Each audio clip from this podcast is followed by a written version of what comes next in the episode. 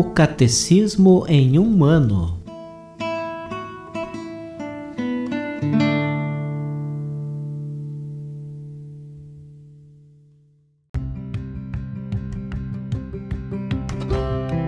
Olá, eu sou Alesiandro, seminarista da Diocese de Ponta Grossa, Paraná. Você está ouvindo o podcast O Catecismo em um ano. Vamos ler todo o Catecismo da Igreja Católica ao longo de 365 episódios. Estamos utilizando a tradução em português apresentada pela CNBB em 2013, baseada na edição típica em latim. Baixe o plano de leitura por meio de um link que você encontra na página do Instagram, arroba o Catecismo em um ano, ou na descrição deste podcast.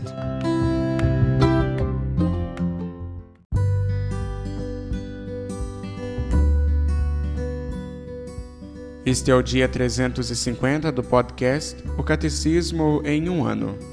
Nós estamos lendo a quarta parte do Catecismo, Oração Cristã, e hoje nós iniciamos a segunda sessão, a oração do Senhor, Pai Nosso. E hoje nós leremos os números de 2759 a 2764.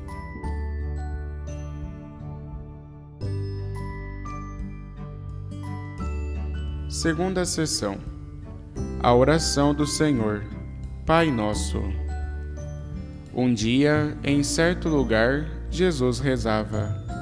Quando terminou, um de seus discípulos pediu-lhe: Senhor, ensina-nos a orar, como também João ensinou a seus discípulos. Conforme Lucas capítulo 11, versículo 1. Em resposta a este pedido, o Senhor confia a seus discípulos e à sua igreja a oração cristã fundamental.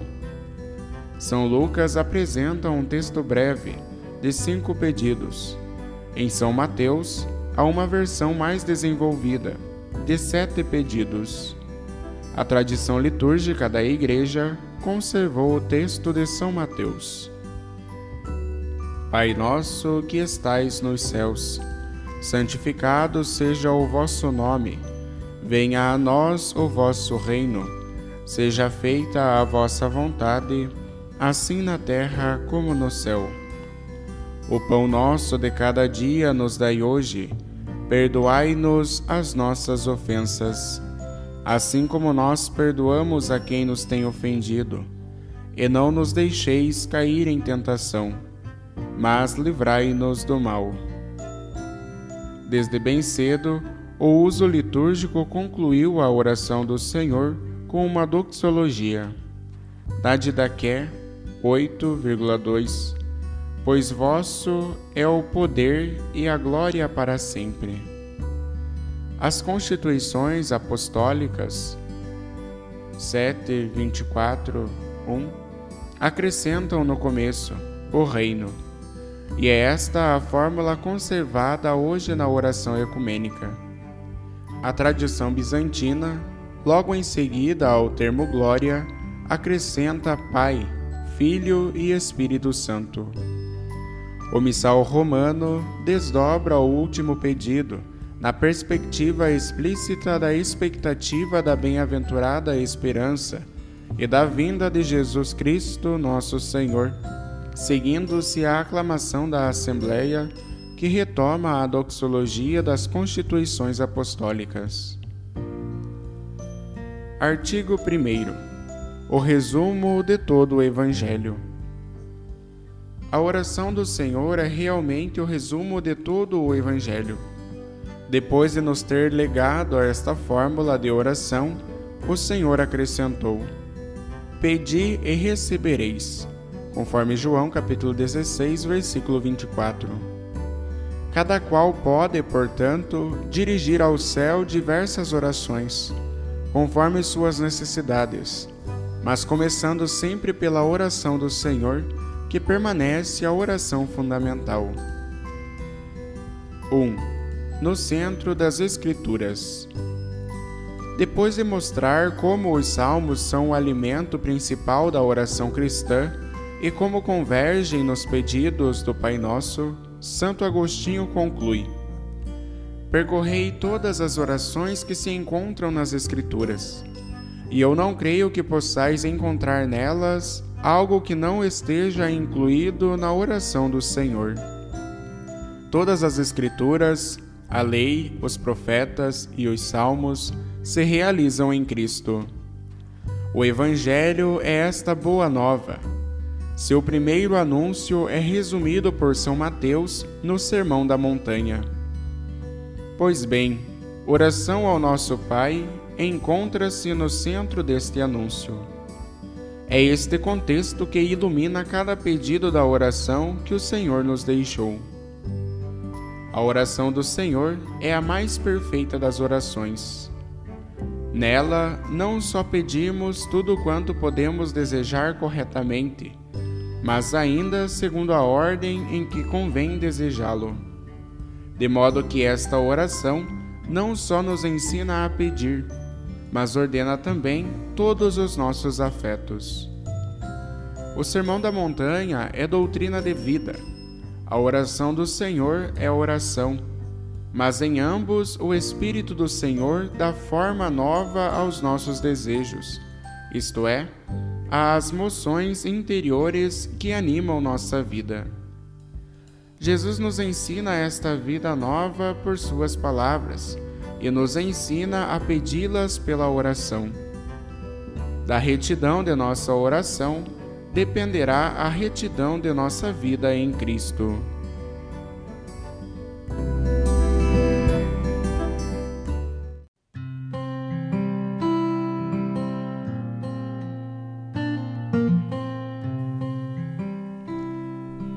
Como comentário adicional para o episódio de hoje, nós iremos ouvir a catequese do Papa Francisco sobre o Pai Nosso.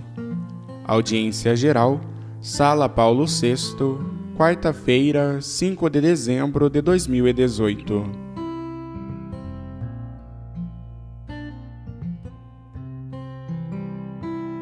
Catequese sobre o Pai Nosso. 1. Prezados irmãos e irmãs, Bom dia! Hoje iniciamos um ciclo de catequeses sobre o Pai Nosso. Os evangelhos transmitiram-nos alguns retratos muito vivos de Jesus como homem de oração. Jesus rezava. Não obstante a urgência da missão e a premência de tantas pessoas que o reivindicavam, Jesus sentia a necessidade de se afastar na solidão e de orar. O Evangelho de Marcos narra-nos este pormenor desde a primeira página do ministério público de Jesus, conforme o capítulo 1, versículo 35. O dia inaugural de Jesus em Cafarnaum concluiu-se de modo triunfal. Ao anoitecer, uma multidão de doentes chegou à porta onde Jesus estava. O Messias prega e cura. Realizam-se as antigas profecias e as expectativas de muitos sofredores. Jesus é o Deus próximo, o Deus que nos liberta. Mas aquela multidão ainda é pequena se for comparada a muitas outras multidões que se reunirão em volta do profeta de Nazaré. Em certos momentos, trata-se de assembleias oceânicas, e Jesus permanece no centro de tudo, o esperado pelo povo, o êxito da esperança de Israel. E no entanto, ele afastava-se, não permanecia refém das expectativas de quem o elegeu líder. Este é um perigo para os líderes apegar-se demasiado às pessoas, não manter as distâncias. Jesus dá-se conta disto e não permanece refém do povo. Desde a primeira noite de Cafarnaum, demonstra que é um Messias original. Na última parte da madrugada, quando já se anunciava a aurora, os discípulos procuravam-no, mas não conseguiam encontrá-lo. Onde está?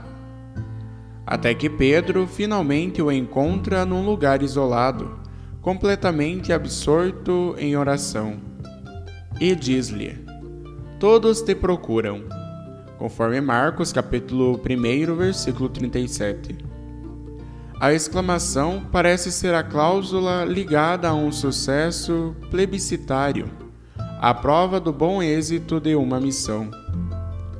Mas Jesus diz aos seus discípulos que deve ir para outro lugar, que não é o povo que o procura, mas, antes de tudo, é ele que procura os outros.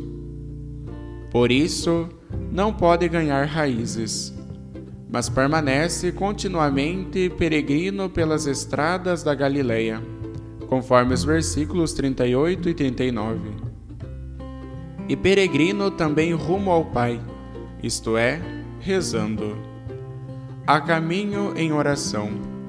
Jesus reza, e tudo acontece numa noite de oração. Em algumas páginas da Escritura, parece que principalmente é a oração de Jesus, a sua intimidade com o Pai, que governa tudo. Por exemplo, será assim sobretudo na noite do Getsemane, o último trecho do caminho de Jesus absolutamente o mais difícil entre os que tinha percorrido. Parece encontrar o seu sentido na escuta contínua que Jesus oferece ao Pai. Uma oração certamente não fácil, aliás, uma verdadeira agonia, no sentido agonístico dos atletas, e no entanto uma prece capaz de apoiar o caminho da cruz. Eis o ponto essencial Ali Jesus rezava. Jesus orava com intensidade nos momentos públicos, partilhando a liturgia do seu povo, mas procurava também lugares afastados, separados do turbilhão do mundo, lugares que permitissem entrar no segredo de sua alma. É o profeta que conhece as pedras do deserto e sobe aos cimos dos montes. As últimas palavras de Jesus, antes de expirar na cruz, foram palavras dos Salmos, isto é, da oração, da prece dos judeus. Rezava com as orações que a mãe lhe ensinara. Jesus orava como todos os homens do mundo, e, no entanto, no seu modo de rezar, havia também um mistério algo que certamente não escapava aos olhos dos seus discípulos.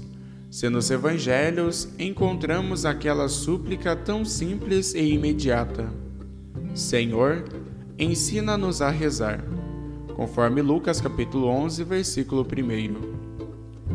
Eles viam Jesus rezar e tinham vontade de aprender a orar. Senhor, ensina-nos a rezar. E Jesus não se recusou. Não era ciumento da sua intimidade com o Pai, pois veio precisamente para nos introduzir nesta relação com o Pai. E assim torna-se mestre de oração dos seus discípulos, como certamente quer sê-lo para todos nós. Também nós devemos dizer: Senhor, ensina-me a rezar. Ensina-me. Mesmo se rezamos há muitos anos, devemos aprender sempre. A oração do homem, este anseio que nasce de maneira tão natural da nossa alma, talvez seja um dos mistérios mais impenetráveis do universo. E não sabemos sequer se as preces que dirigimos a Deus são efetivamente aquelas que Ele quer que lhe dirijamos. A Bíblia dá-nos, inclusive, testemunho de orações inoportunas, que no fim são recusadas por Deus. É suficiente recordar a parábola do fariseu e do publicano. Somente este último, o publicano, volta justificado do templo para a casa, porque o fariseu era orgulhoso e gostava que as pessoas ouvissem rezar e fingia que orava. O coração era frio. E Jesus disse: Este não é justificado, porque quem se exalta será humilhado, e quem se humilha será exaltado. Conforme Lucas capítulo 18, versículo 14. O primeiro passo para rezar é ser humilde. ir ter com o Pai e dizer: Olha para mim, sou pecador, débil, malvado. Cada um sabe o que dizer, mas começa-se sempre com a humildade, e o Senhor ouve. A prece humilde é ouvida pelo Senhor. Portanto, ao iniciar este ciclo de catequeses sobre a oração de Jesus, o melhor e mais correto que todos deveríamos fazer seria repetir a invocação dos discípulos. Mestre, ensina-nos a rezar. Será bom, neste tempo de advento, repetir: Senhor, ensina-me a rezar. Todos podemos ir além e rezar melhor, mas pedindo-o ao Senhor: Senhor, ensina-me a rezar.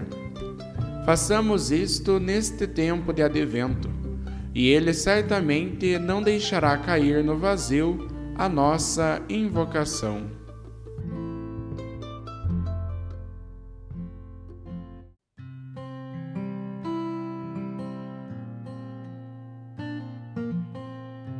Os textos das catequeses papais encontram-se na íntegra no site da Santa Sé vatican.va.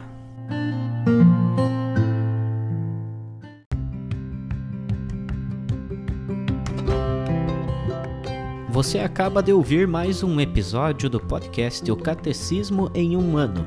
Continue nesse bom propósito de aprofundar o conhecimento e a vivência da fé católica e procure participar da sua comunidade.